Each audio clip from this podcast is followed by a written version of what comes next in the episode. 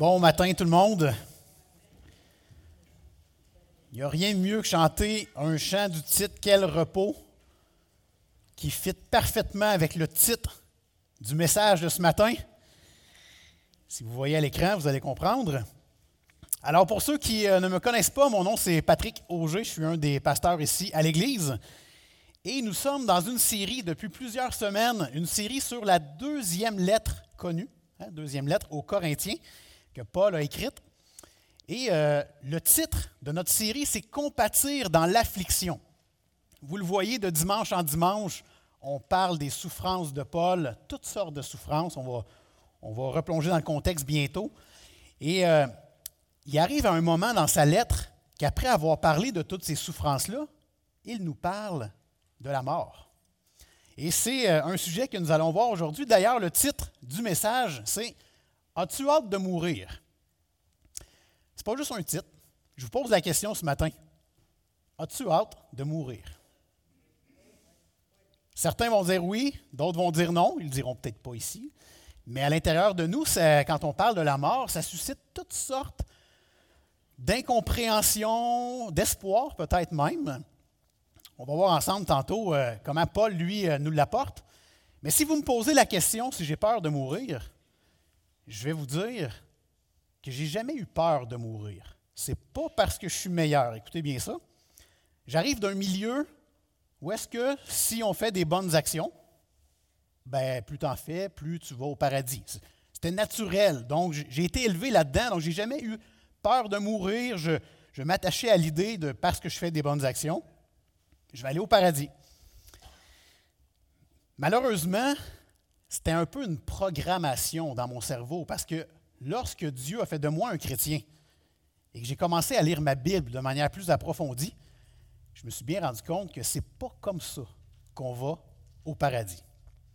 Et donc, j'aurais probablement dû avoir peur de mourir à ce moment-là. Mais j'étais programmé à ne pas avoir peur. C'est comme quelqu'un qui est au milieu de l'océan dans un petit bateau, une petite chaloupe. Il est tout seul. Il y a des trous dedans.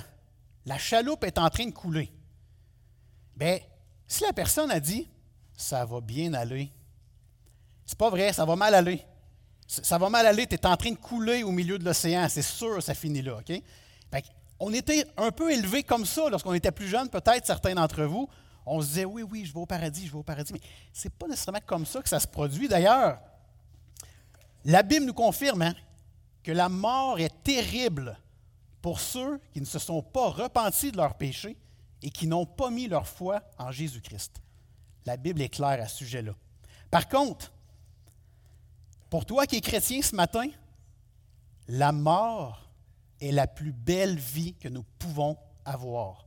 Et c'est ce que Paul tente de nous dire dans le passage de ce matin. Donc, je vous invite à tourner avec moi dans 2 Corinthiens, le chapitre 5 et les versets 1 à 10. 2 Corinthiens, chapitre 5, les versets 1 à 10. Mais on va commencer par prier tout d'abord. Seigneur grand Dieu, merci de ta présence parmi nous aujourd'hui. Merci pour cette louange, ce dernier chant qui nous rappelle qu'on a un repos céleste qui nous attend. Pour tous ceux qui ont mis leur confiance en ton Fils Jésus, qui croient que Jésus a payé pour nous à la croix, nous avons ce repos céleste qui nous attend et c'est ce que Paul tente de nous faire comprendre ce matin dans le passage.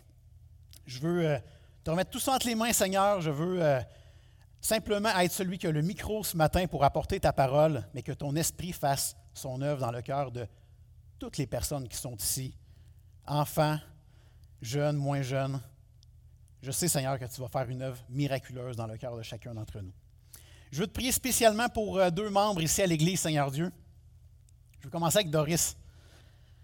Merci pour cette sœur si chère, Seigneur, qui, c'est une évidence, elle a le goût d'en savoir toujours plus sur toi. Un bel exemple pour moi, ça. Je veux te remercier pour toutes les bénédictions que tu lui offres ces temps-ci. Elle me le partageait dernièrement, elle se sent bénie actuellement. Et euh, je veux vraiment te remercier. Gloire à toi pour ça. Je veux te prier également pour sa mère, Gisèle.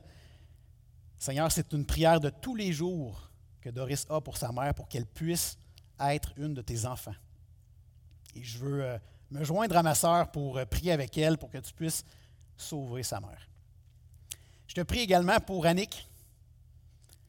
Seigneur, tu vois la grossesse qui avance actuellement, elle est due pour fin novembre. Ça a beau être un enfant est d'une série de plusieurs avant, mais c'est toujours un peu inquiétant tout ce qui arrive. on ne sait pas, c'est l'inconnu. Je prie que tu puisses lui mettre ton baume sur son cœur, sur celui de son mari, des autres enfants, et que tu puisses faire en sorte que cet enfant-là qui va naître en novembre puisse être un enfant qui fait ta volonté, qui grandit dans tes voies, Seigneur. Que les parents puissent euh, se rappeler à quel point tu les as touchés et qu'ils puissent transmettre ça à leurs enfants. Merci Seigneur pour l'Église que nous sommes ici. C'est une vraie joie d'être tous réunis ce matin et parle-nous Seigneur. Au nom de Jésus. Amen. Donc, 2 euh, Corinthiens 5, 1 à 10. Mettons un peu euh, le texte dans son contexte. Paul nous parle depuis le tout début de la lettre de ses nombreuses souffrances qu'il a vécues, des nombreuses détresses. On sait que son leadership, était mise à mal. Hein, les, gens n'avaient pas vraiment, pour plusieurs, n'avaient pas vraiment confiance en son leadership. Euh, son style physique démontrait aussi qu'il n'y avait pas l'étoffe d'un grand leader. Ça venait le toucher. Il a vécu de nombreuses persécutions. Lorsqu'on lit les lettres de Paul, lorsqu'on lit le livre des Actes, s'il y en a un qui a vécu des persécutions et qui était sur le bord de la mort euh, régulièrement, c'est bien Paul. D'ailleurs, dans 2 Corinthiens 1, les versets 8 à 10, il nous dit qu'il désespérait même de conserver la vie.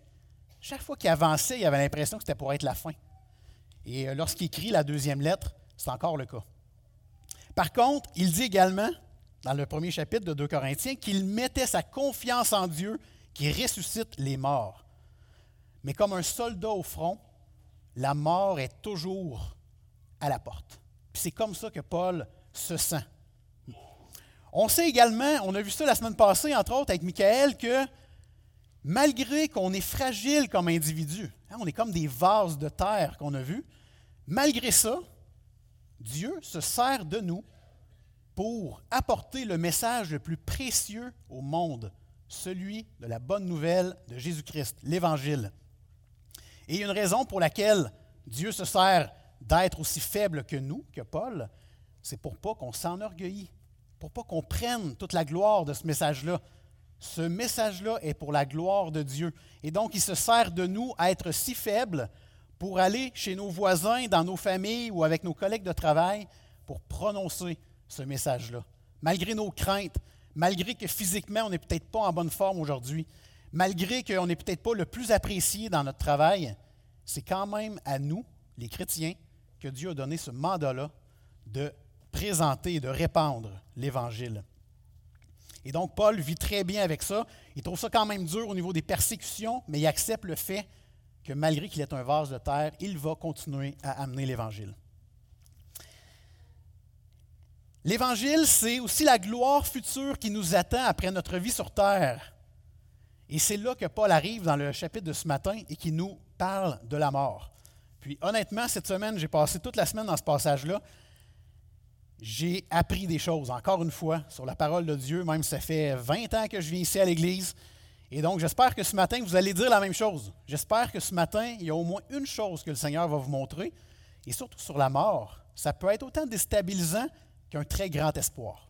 J'espère que pour vous, ce matin, ça va être un très grand espoir. Alors, regardons un peu le, le plan. J'ai divisé le texte en deux parties. La première partie, les versets 1 à 5, As-tu hâte de mourir pour rejoindre ta demeure éternelle? Et les versets 6 à 10, as-tu hâte de mourir pour demeurer auprès du Seigneur? Puis à la fin, on aura des petites applications pour cette semaine.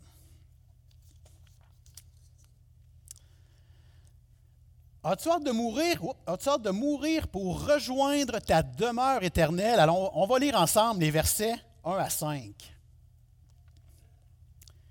C'est Paul qui parle évidemment. Nous savons en effet que si cette tente où nous habitons sur la terre est détruite, nous avons dans le ciel un édifice qui est l'ouvrage de Dieu, une demeure éternelle qui n'a pas été faite de main d'homme. Aussi gémissons-nous dans cette tente, désirant revêtir notre domicile céleste, si du moins nous sommes trouvés vêtus et non pas nus. Car tandis que nous sommes dans cette tente, nous gémissons, accablés, parce que nous voulons non pas nous dépouiller, mais nous revêtir, afin que ce qui est mortel soit englouti par la vie. Et celui qui nous a formés pour cela, c'est Dieu, qui nous a donné les arts de l'esprit.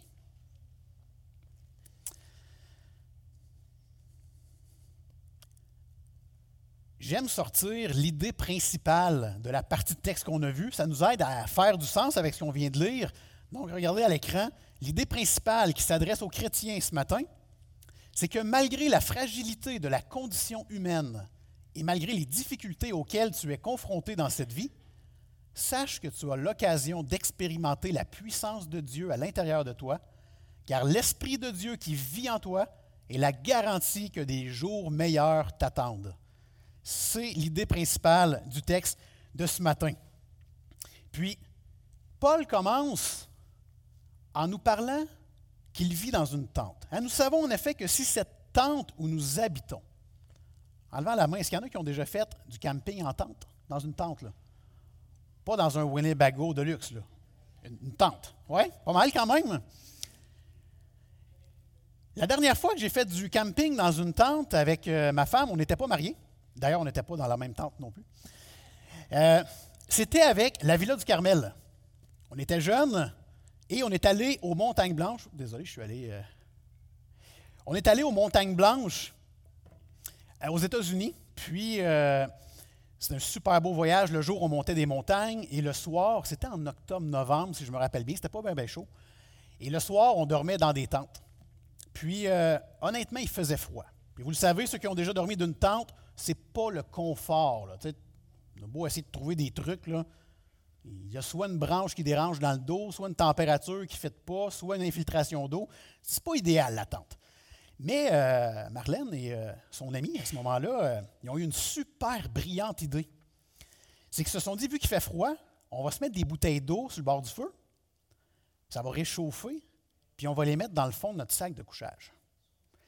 Donc, pour le début de la nuit, là, honnêtement, j'étais un peu jaloux. ils se vantaient en plus. Hein? Comme, hey, nous autres, nos pieds sont au chaud. Mais vers 4 heures du matin, euh, moins 4, moins 5 dehors, la bouteille qui était chaude avant est devenue pas mal congelée. Puis, elle s'est levée le matin et, je ne vous mens pas, les bouteilles étaient gelées. Elle avait ça au bout de ses pieds. Donc, je voulais juste vous partager que c'est la dernière fois qu'on a dormi dans une tente. C'est jamais arrivé autre que ce moment-là. On a essayé chez nous dans la trampoline, qui est presque une tente, mais ce n'était pas confortable non plus. Mais où est-ce que je veux en venir avec ça? C'est que Paul n'utilise pas le terme d'attente au hasard comme ça. Paul, on le voit dans le livre des Actes, était un faiseur de tentes.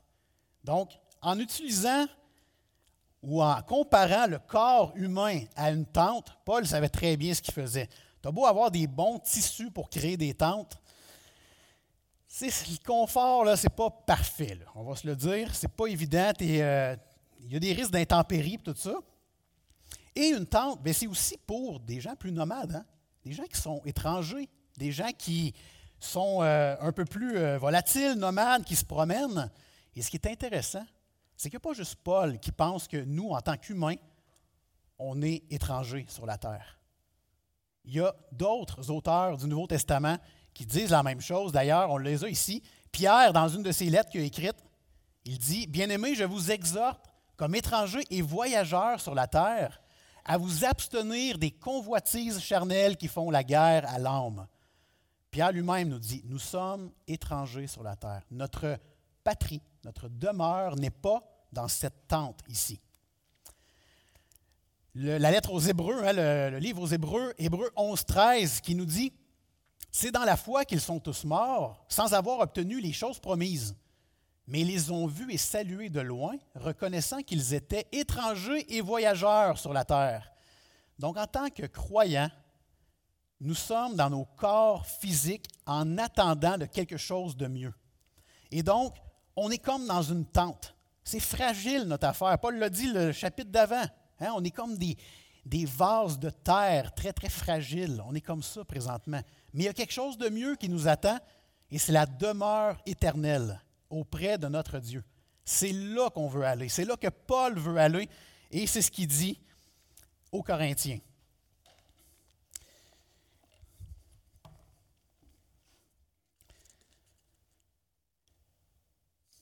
Quand on va être dans notre demeure éternelle, bien, les maladies, ça va être fini. Le stress, ça va être fini. Les chicanes, ça va être fini. Et Paul le sait très bien, c'est son espoir. Il dit, je suis encore dans ma tente, là, mais je veux aller là, dans cette demeure. Dieu nous l'a promis en plus, et c'est là que je veux être. Les versets 3 et 4, Paul nous parle, ça c'est un petit bout quand même plus complexe, hein, il, nous dit, ah, si du moins je suis trouvé vêtu et non pas nu, euh, c'est quand même pas évident, mais juste avant, il parle qu'il gémit dans son corps. Puis, gémir ici, c'est vraiment intéressant. il n'est pas en train de se plaindre comme nous, on pourrait le faire. ah, ce que Dieu me donne, je ne suis bien pas satisfait. Ce n'est pas dans ce sens-là que Paul gémit. Il exprime sa souffrance d'une voix plaintive et inarticulée. Donc, gémir, c'est ce que ça veut dire. C'est que tu ne réfléchis pas. Tu as mal. Tu as mal à l'intérieur, puis tu répands à Dieu comment tu vas, mais ce n'est pas de se plaindre de son insatisfaction devant Dieu, c'est je peux-tu aller dans ma demeure éternelle? Je rêve d'y aller. Puis, Paul a le même discours avec les Philippiens. Regardez à l'écran, Philippiens 1, 21 à 24. Car Christ est ma vie et la mort m'est un gain. C'est bizarre, hein? C'est comme s'il veut mourir, mais pas dans un sens euh, personnel parce qu'il y a trop de souffrance, puis ça serait mieux. Non, non.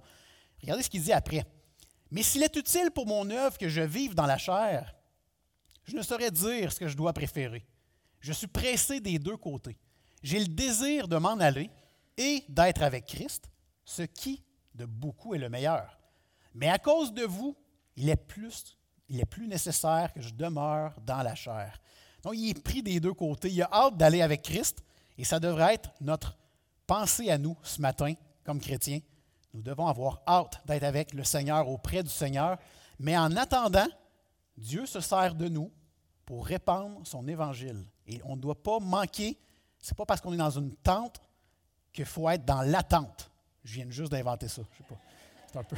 C'est pas dans mes feuilles. Mais c'est quand même ça. C'est pas parce qu'on est dans une tente qu'il faut être dans l'attente puis rien faire. Non, non. Dieu veut se servir de nous malgré qu'on est dans un corps physique plus faible. Puis, Paul, dans les versets 3 et 4, je reviens à ça, quand il dit En autant que nous soyons trouvés vêtus et non pas nus, pas toujours évident de comprendre qu'est-ce qu'il veut dire ici, mais en gros, c'est que Paul a l'espérance que le Seigneur Jésus revienne alors qu'il est vivant sur terre. Il croit que le retour du Seigneur va se faire dans les prochaines minutes et donc il souhaite ardemment être encore dans son corps physique pour voir le Seigneur Jésus. Si ce n'est pas le cas, on le voit un peu plus loin, et on le voit dans un Thessalonicien aussi, bien, il dit, j'ai quand même l'espoir que lorsque le Seigneur va revenir, lorsque ça va être le bon moment, je vais être avec lui quand même. Puis dans un Thessalonicien, il parle de cette espèce de zone tampon entre la mort physique et la résurrection avec Christ. Bref, est-ce que c'est ce que Paul a voulu dire dans, les Corinthiens, euh, dans la lettre aux Corinthiens ici? C'est possible. Mais une chose est sûre, il a l'espoir, peu importe ça prendra combien de temps, il a l'espoir d'être avec le Seigneur.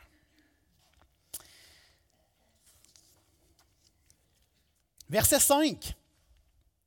Dieu nous a donné les arts de l'esprit. Je ne sais pas si vous êtes comme moi, mais quand je vois un mot que je ne comprends pas, je me sens presque mal de fermer ma Bible après et d'aller me coucher. Qu'est-ce qu'il veut dire, les arts? Ce n'est pas un terme québécois, là. C'est pas ART, là, c'est A-R-R-H-E-S, quelque chose comme ça. Je suis allé voir ce que ça voulait dire. Je me suis informé, puis là, je me suis dit, ça, j'ai appris ça cette semaine, je veux le dire à l'Église ici. Y en a-tu qui savent en levant la main sans me le dire? C'est quoi les arts de l'esprit? Vous l'avez peut-être déjà appris. Quelques-uns? Intéressant. Les arts, je vais essayer de vous faire une image pour que vous puissiez bien comprendre si moi, je vends ma laveuse, je ne la vends pas, OK? Mais mettons que je vends ma laveuse sur Marketplace. Puis là, vous, vous faites Ah, ben, tabarouette, Patrick vend sa laveuse, je la veux. Et là, vous me dites, Patrick, je veux acheter ta laveuse, mais pour te prouver que je vais te l'acheter, je te donne 100 dollars en acompte. Et cette semaine, quand j'aurai trouvé le trailer ou quelque chose, je vais venir chercher la laveuse. Les arts de l'esprit, c'est exactement ça. C'est que Dieu nous a donné comme acompte son esprit, son esprit qui vit en nous. Et donc, parce qu'il nous a donné cet esprit-là, nous avons la certitude que nous serons avec lui au ciel pour l'éternité. Et ça, là, ça m'a. On le sait humainement comme ça, mais lorsque je le lis, j'ai vraiment fait Oh, là, je viens de comprendre. le Saint-Esprit en dedans de moi, là, oui, Christ vit en dedans de moi, mais c'est beaucoup plus profond que ça. C'est mon espoir éternel. Parce que j'ai le Saint-Esprit, j'ai l'assurance que je vais être au ciel avec Dieu pour l'éternité. C'est tellement rassurant quand on vit des épreuves et qu'on se rappelle de ça. Et j'espère que ce matin, s'il y a une chose que vous pouvez retenir, c'est bien le fait que Dieu a mis son acompte en dedans de nous. Puis on le sait que c'est une promesse qui va tenir.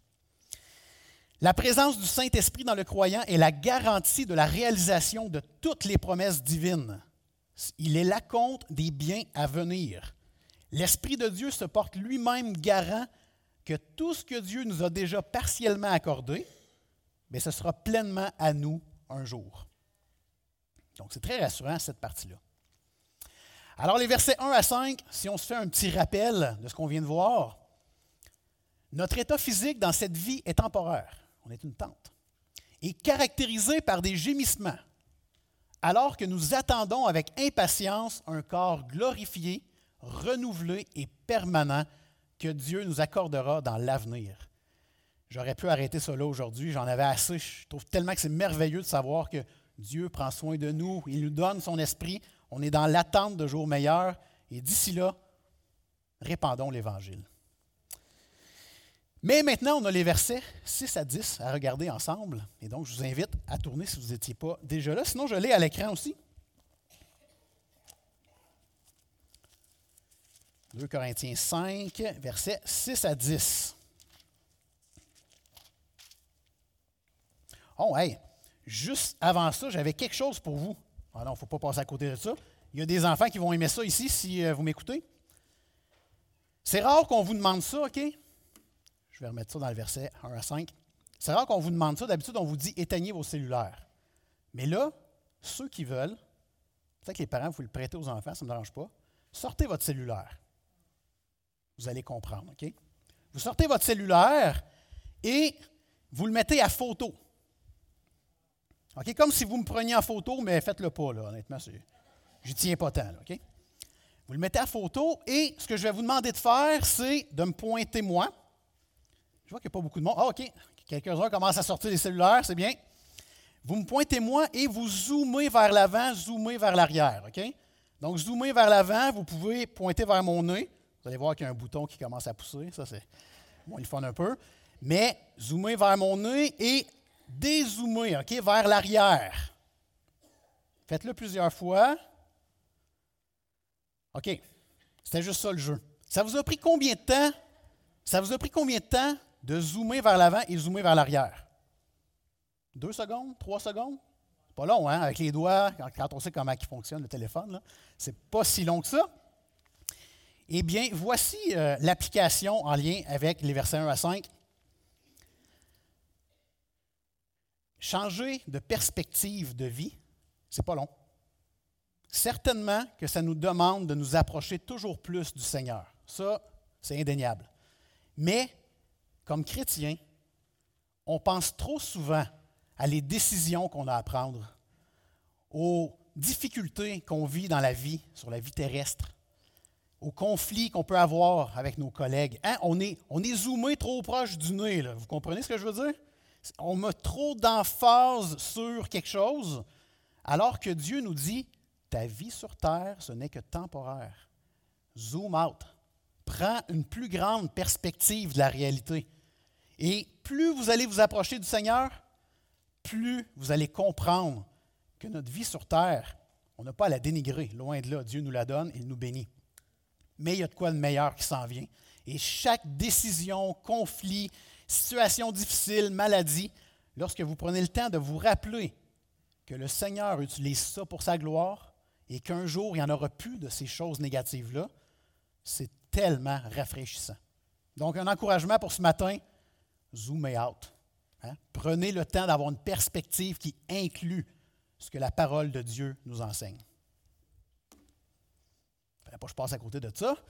Donc, maintenant, versets 6 à 10, vous allez voir, on continue un peu dans la même, euh, la même veine.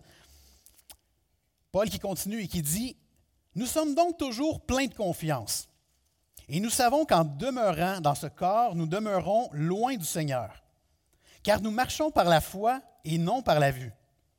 Nous sommes pleins de confiance et aimons mieux quitter ce corps et demeurer auprès du Seigneur. C'est pour cela aussi que nous nous efforçons de lui être agréables, soit que nous demeurions dans ce corps, soit que nous le quittions. Car il nous faut tous comparaître devant le tribunal de Christ, afin que chacun reçoive selon le bien ou le mal qu'il aura fait, étant dans son corps.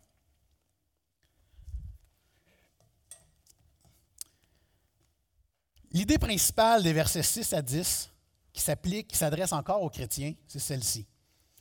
Le but de Paul est d'être agréable au Seigneur, quelles que soient les circonstances, sachant que tous les croyants seront tenus responsables de leurs actions et recevront comme récompense ce qui leur est dû. Et on va toucher un sujet ici vraiment intéressant parce que on a peut-être comme chrétien été programmé d'une manière, sans s'en rendre trop compte, mais vous savez qu'aller au ciel, c'est pas juste. Oui, c'est la grâce de Dieu. Hein? Dieu a décidé, dans sa grâce, de sauver des gens. Ça, c'est merveilleux. On n'a rien fait de particulier pour ça. Ça vient de Dieu. Je ne comprends pas encore pourquoi il m'a choisi. Je suis, suis rien de plus que n'importe qui ici. Et il l'a fait. Et vous vous dites sûrement la même chose. C'est une grâce inespérée que Dieu nous a fait. Maintenant, à ce moment-là, Paul, et ce n'est pas juste dans la lettre aux Corinthiens, il dit, euh, ben, il dit dans sa première lettre aux Corinthiens, on va le voir tantôt aussi, mais il fait référence au fait que être chrétien, c'est pas juste d'avoir notre ticket vers le ciel. Il y a des choses à faire. On va le voir là, bientôt. Juste avant, regardons le verset 6. Le verset 6, Paul qui nous dit, Nous sommes donc toujours pleins de confiance et nous savons qu'en demeurant dans ce corps, nous demeurons loin du Seigneur. Pourtant, Paul, dans Galate, il nous dit, Galate 2.20, Si je vis, ce n'est plus moi qui vis, c'est Christ qui vit en moi. Donc on ne doit pas être si loin du Seigneur que ça, puisqu'il vit en nous. Ce qu'il faut comprendre ici, c'est que lorsque Paul dit dans le verset 6 qu'il est loin du Seigneur, il veut dire qu'il est loin de sa patrie. Il est loin de sa demeure céleste. Il y a Christ en dedans de lui. Mais il n'est pas encore rendu là où il devrait être pour l'éternité. Et c'est ce que ça veut dire ici, cette euh, pensée-là. Nous sommes loin de notre demeure céleste. Bref, exactement. Et c'est pour ça qu'il dit tout de suite après, verset 7, Nous marchons par la foi et non par la vue. Parce que si on était avec le Seigneur, on pourrait marcher par la vue. Il est devant nous. Nous l'avons devant nous. Ça va être merveilleux rendu là. Mais pour le moment, nous marchons par la foi. Une foi tangible qui se base sur les promesses de Dieu qu'on retrouve dans sa parole. Et donc, dans le contexte ici, ça nous prouve que nous sommes loin du Seigneur, mais qu'un jour nous allons être avec lui. Puis Hébreu 11.1, la foi, pour bien comprendre c'est quoi la foi chrétienne, la foi est une ferme assurance des choses qu'on espère, une démonstration de celles qu'on ne voit pas. Donc ce n'est pas juste une croyance, c'est un espoir, un espoir de jour meilleur. C'est ça notre foi en Jésus-Christ. C'est intéressant parce qu'en 2022, des chrétiens qui ont passé avant nous, il y en a eu beaucoup, des chrétiens qui ont eu une foi incroyablement forte, il y en a eu beaucoup. Et ça, c'est un encouragement pour vous. Je n'ai pas encore tout le temps que je voudrais pour lire des biographies, mais des biographies de chrétiens, c'est tellement édifiant pour notre vie. Je vous encourage vraiment. Publications chrétiennes en ont plusieurs. Mais il y en a une que j'ai lue euh, dernièrement en lien avec un cours, c'est la, euh, la biographie de Hudson Taylor. Est-ce qu'il y en a qui connaissent Hudson Taylor? Missionnaire euh, d'Angleterre qui est allé en Chine. Euh, il a parti une œuvre missionnaire là-bas. J'ai évidemment, on dénigre, aucune œuvre missionnaire, mais dans son cas, c'était plutôt gros. On parle de 800 missionnaires, 125 écoles, 300 stations d'évangélisation. Dieu aurait sauvé pas moins de 18 000 chrétiens en passant par une des œuvres que Hudson Taylor était le leader. Euh, c'est pas rien, Dieu s'est servi de cet homme et de son équipe d'une manière euh, miraculeuse. Et à un moment donné, Hudson Taylor a une maladie qui fait en sorte qu'il doit quitter la Chine pour retourner en Angleterre. Et là, on est au 18e, 19e siècle à ces moments-là. De nos jours, si vous êtes un Hudson Taylor qui a une grande mission comme ça, puis une maladie vous ramène à Shawinigan, ben, la technologie est un peu aidante. Hein, par Facebook, euh, Zoom, Teams, euh, Google Meet, il y a moyen de suivre nos équipes à distance. Ce n'est pas nécessairement ce qu'il y a de plus idéal, mais au moins on serait capable de suivre nos équipes.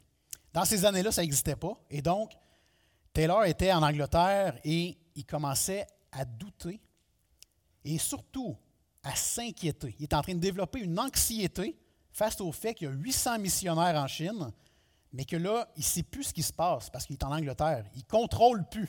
Plate à dire, mais c'est un peu ça. Il ne contrôle plus les actions de son œuvre missionnaire. Et là, il est en Angleterre et il se dit Qu'est-ce que je vais faire? Il décide d'aller dans une, espèce de retraite fermée, là, un, moment de détente où est-ce qu'il voulait prendre un temps avec Dieu. Et Dieu a touché son cœur à ce moment-là. Donc, il est en Angleterre, il est loin de sa gang, il s'inquiète pour sa gang. Et voici ce qui comment il a été touché par le Seigneur. Voici ce qu'il dit dans sa biographie. Là, donc à la retraite, le Seigneur a vaincu mon incrédulité et je me soumets à Dieu pour ce service que je fais pour lui. Je lui ai dit que toute la responsabilité quant aux problèmes et aux conséquences repose sur lui. Et moi, comme serviteur, c'était à moi de lui obéir et de le suivre. Il a comme allumé à ce moment-là, quel message pour nous ce matin, le gars, il avait une gestion incroyable de centaines de personnes, puis d'écoles, puis tout. Puis il a fallu qu'il ait un temps de repos avec le Seigneur pour se rappeler que c'est Dieu qui contrôle. Et ça lui a fait extrêmement du bien, il le dit dans sa biographie. Puis on le voit à travers les, années. Est-ce qu'Artin Taylor a eu plus d'épreuves à partir de ce moment-là? Non, non. Sa femme est décédée. Quatre de ses enfants sont morts également. Il a vécu une panoplie d'épreuves malgré qu'il faisait confiance à Dieu. Par contre, sa foi était à la bonne place. Il n'était plus le gestionnaire de la mission, il était le serviteur de Dieu qui gère la mission. Et très bon encouragement pour nous ce matin, un homme qui a mis sa foi en Dieu. Et donc, c'est un peu un, parallèle. Hein. lui, il ne pouvait plus voir ce qui se passait. Il a mis sa foi en Dieu. Paul ne voit pas encore le Seigneur Jésus, mais il met sa foi en Dieu parce qu'il va le voir bientôt.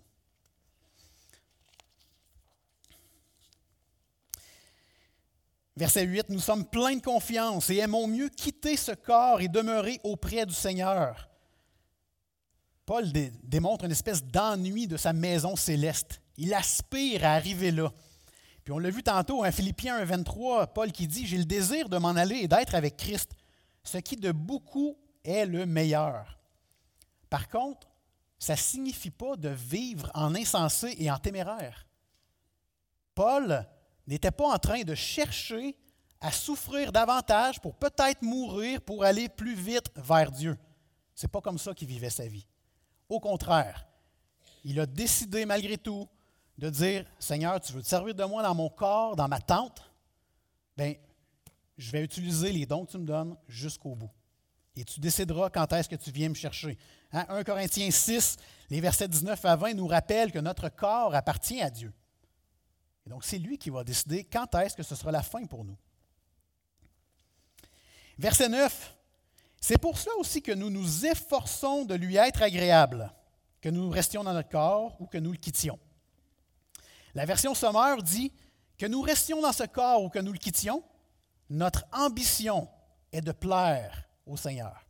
Puis le terme ambition, peut être vu des deux côtés. Hein. Ça peut être vu, quelqu'un qui a beaucoup d'ambition, ça peut être quelqu'un de très égoïste, qui pense juste à lui puis qui veut monter les échelons, par exemple, peu importe. Mais ça peut être aussi une ambition noble. L'ambition de Paul était de servir le Seigneur, de lui être agréable, coûte que coûte.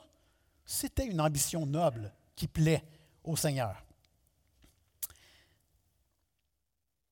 D'ailleurs, le terme agréable, hein, c'est pour cela que nous nous efforçons de lui être agréable, Paul utilise régulièrement le terme d'être agréable au Seigneur. Dans Romains 12, 1, 2, il décrit, il utilise agréable pour décrire un comportement qui plaît à Dieu. Dans Éphésiens 5, 10, il exhorte les Éphésiens à examiner ce qui est agréable au Seigneur. Dans Colossiens 3, 20, il dit que l'obéissance des enfants envers leurs parents est agréable au Seigneur. Il y a plein d'autres occasions dans les lettres de Paul qui démontrent que d'être agréable au Seigneur, bien, ça nous demande de faire des efforts. On ne peut pas rester assis puis attendre que la mort surgisse.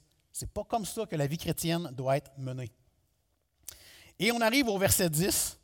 Je sais que vous vous dites tout qu'est-ce qu'il va dire à ce sujet-là? Car il nous faut tous comparaître devant le tribunal de Christ, afin que chacun reçoive selon le bien ou le mal qu'il aura fait, étant dans son corps. On va décortiquer ce passage-là, puis à la fin, je vais être en arrière. Si jamais ça vous a touché, si jamais vous avez compris quelque chose, ou si jamais, je ne sais pas moi, ça vous, euh, ça touche positivement ou non, venez me voir à la fin. J'aimerais ça en jaser avec vous autres. Mais regardez bien, tout d'abord, car il nous faut tous comparaître. Le terme comparaître en grec ici, donc euh, lorsque ça a été écrit de manière originale en grec, c'est le terme de rendre manifeste, rendre clair, rendre visible ou révéler quelque chose. Comparaître, c'est ce que ça veut dire. Il y a un érudit du Nouveau Testament qui s'appelle Philip Hughes. Il a dit quelque chose de très intéressant à propos du terme de comparaître ici. Donc, rendre manifeste ou comparaître ne signifie pas seulement comparaître, mais être mis à nu, dépouillé de toute façade extérieure de respectabilité et pleinement révélé dans toute la réalité de son caractère. Nous ici présents, lorsqu'on se parle ensemble, qu'on le veuille ou non, on a toujours une espèce de façade. C'est long avant de développer des liens qu'on va pouvoir vraiment voir l'autre bord de la façade de l'individu. Quand on commence à se connaître, je ne sais pas si vous remarquez ça, hein, des fois on a des visiteurs dans l'Église, on s'invite à manger, on, discute ensemble, et bien souvent, qu'est-ce qui se passe? Et tout est beau, puis tout le monde va bien. C'est toujours le fun quand ça commence des relations comme ça. Et là, tranquillement, pas vite, on apprend à connaître. La muraille commence à laisser des traces, on commence à voir les angles morts ou les, les endroits un peu plus faibles de l'individu, et là, on commence à le connaître un peu plus en réalité. Et là, deux choses qui vont se passer. Soit qu'on va juger la personne, ou soit qu'on va vouloir prier davantage pour elle. Je vous encourage de faire la deuxième option. Lorsque vous apprenez à connaître vos frères et vos sœurs et que la façade de début qu'on a tous commence à se tasser, c'est une excellente nouvelle. C'est la preuve qu'on peut se faire confiance les uns les autres. Et si un de mes frères vient me voir pour me dire Peux-tu prier pour un péché? J'ai besoin d'aide. De le juger, je ne suis pas en train de l'aider. Je dois m'arrêter et faire Viens, on va prier ensemble, mon frère, parce que moi aussi, j'en ai des péchés. J'ai besoin de la grâce de Dieu à tous les jours. Je sais qu'il m'a sauvé, mais j'ai besoin de ressentir avec mon frère que quelqu'un qui m'aide là-dedans. Je vous encourage vraiment à prendre du temps de qualité avec vos frères et sœurs, pas pour finalement par les juger, mais plus pour prier les uns pour les autres. Et donc, lorsque nous allons arriver devant le tribunal de Christ, on n'en aura pas de façade. C'est ce que Paul est en train de dire.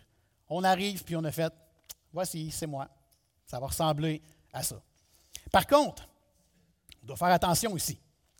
Même si les péchés commis après notre conversion auront affecté certainement notre service chrétien, ils ne seront pas évoqués lors de ce tribunal de Christ. Ce qu'il faut savoir, c'est qu'on est sauvé.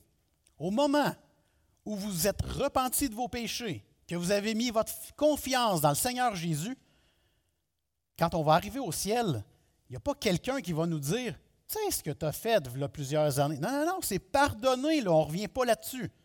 Le tribunal de Christ, ici que Paul parle, ce n'est pas un deuxième tribunal qu'on vérifie pour être sûr que tu as bien compris. Ce n'est pas ça.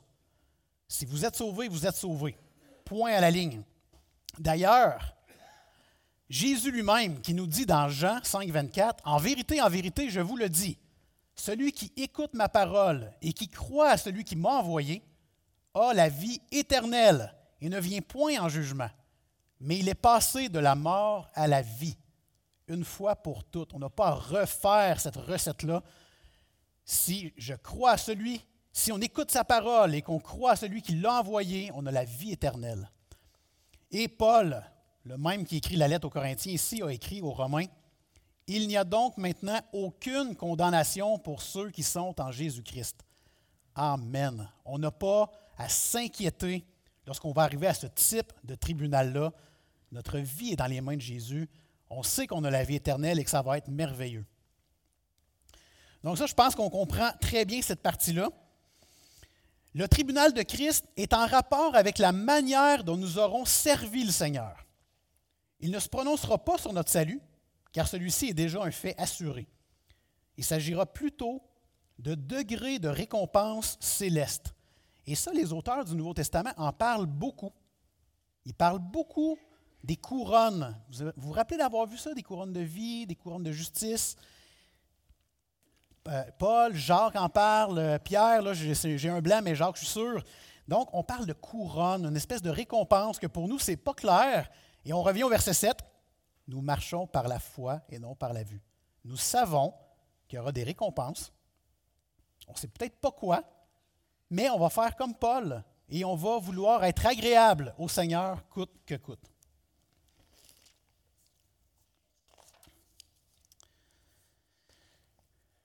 Le terme, dans le verset 10 ici, le terme mal. OK? Afin que chacun reçoive selon le bien ou le mal qu'il aura fait étant dans son corps. Le terme mal en grec, c'est un terme qui ne parle pas d'un mal moral. Ce n'est pas le même mal que lorsqu'on commet des péchés. Le mal ici est plutôt décrit comme étant des choses mondaines, des choses sans valeur, sans signification. Je vous donne un exemple. Si je vais prendre une marche après-midi dans le bois, ça n'a pas de. Tu sais, c'est neutre. Êtes-vous d'accord avec moi? C'est le fun d'aller prendre une marche, mais à la base, c'est neutre. Peindre des tableaux, peut-être euh, des, artistes ici, c'est neutre à la base. Graduer les échelons dans une entreprise, ça peut être neutre, comme ça peut ne pas l'être. Euh, faire des études avancées, même principe. Bref, si toutes ces choses ont été accomplies dans l'intention de glorifier Dieu, ben, c'est considéré comme bien. Et c'est là qu'il va y avoir des récompenses. Je peux aller prendre une marche dans le bois, puis voir la création de Dieu et faire Wow, c'est tellement beau, Seigneur, merci pour ces choses. Je suis en train de louer Dieu pendant que je marche. C'est considéré comme bien. Il y aura des récompenses associées à ça. Je peux aller prendre une marche dans le bois, puis à chaque fois qu'il y a une motadine de racines que je rentre dedans puis je me pète la cheville, je chiale, bien, c'est considéré comme mal. Donc, il n'y aura pas de récompense associée à ça. Vous voyez, c'est la même marche dans le bois, mais notre attitude n'a pas la même portée. Et donc, c'est un peu ce que ça veut dire ici.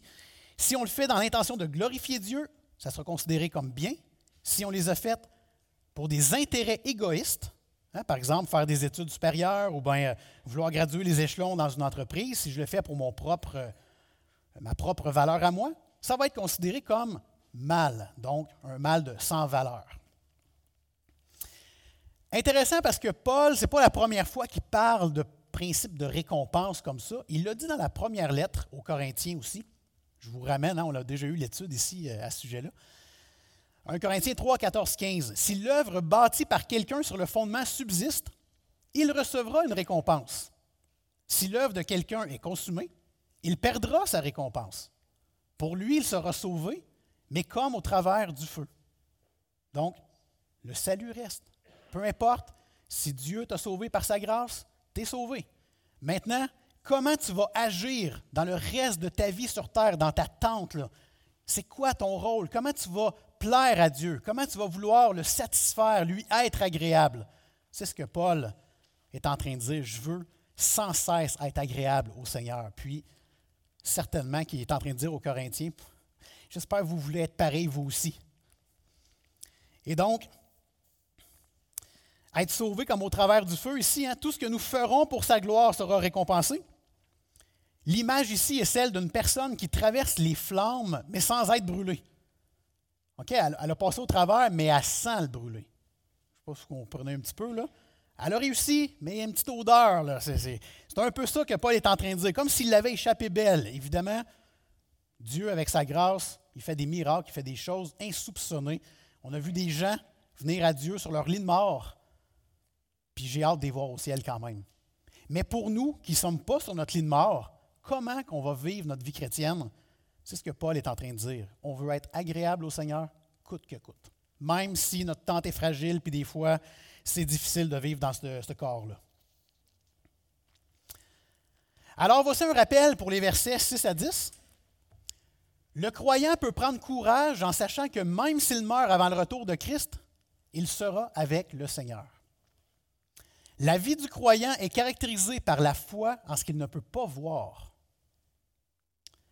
Et quelles que soient les circonstances, le croyant doit chercher à plaire au Seigneur, ce qui, en bonus, lui procurera des récompenses. C'est ce que Paul a voulu nous dire dans ce passage-là. Quelques applications pour nous cette semaine. Je commence avec une étude qui a eu lieu en 2013. Vous allez voir ce que je m'en vais avec ça. Selon une société américaine de chirurgie plastique. Là, vous êtes tous qui s'en va, Patrick, avec ça? Les patients américains en 2013 ont dépensé pour 12 milliards de dollars en chirurgie plastique. C'était une augmentation de 12% comparée à l'année d'avant. on parle de milliards de dollars en chirurgie plastique. Donc, clairement, les Américains et, j'oserais dire, les Shawiniganais mettent en haute importance leur apparence extérieure. Est-ce que je me trompe? Imaginez si tout cet argent était investi pour des causes qui glorifient Dieu. Je pense par exemple à investir dans des implantations d'églises, investir dans des missionnaires qui annoncent l'Évangile, investir dans des pasteurs qui prêchent la parole de Dieu adéquatement, investir dans des librairies chrétiennes et des séminaires chrétiens qui forment les leaders chrétiens de demain. Et donc cette semaine, je t'encourage Quelqu'un m'appelle? Je t'encourage à investir ton argent, mais aussi ton temps dans les choses célestes pour la gloire de Dieu. Et ça, c'est un point, ça m'a frappé, fouetté cette semaine. C'est où je mets mon argent, mais aussi mon temps? Est-ce que je la mets à la bonne place pour plaire à Dieu? Deuxièmement, je vous encourage fortement à désirer le ciel comme un prisonnier désire la liberté, comme un malade qui désire la santé, comme un affamé qui désire la nourriture, comme un assoiffé qui désire boire. Je vous encourage comme chrétien à désirer le ciel comme un pauvre qui désire un jour de paye, ou comme un soldat qui désire la paix. C'est comme ça qu'on doit désirer le ciel. On, zoomons out, c'est ce, que, ce que je retiens le plus de ce message-ci ce matin. Prenons une perspective en incluant ce que Dieu nous enseigne dans sa parole.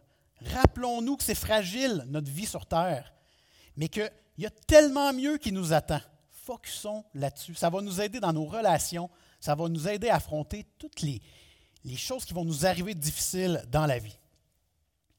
Et finalement, plaire à Dieu, c'est un mode de vie. Est-ce que c'est la vie que vous voulez aussi? Est-ce que vous voulez, comme mode de vie, plaire à Dieu? Je vous encourage fortement à vous poser la question ce matin, puis on va prier pour, euh, avant que la louange puisse continuer.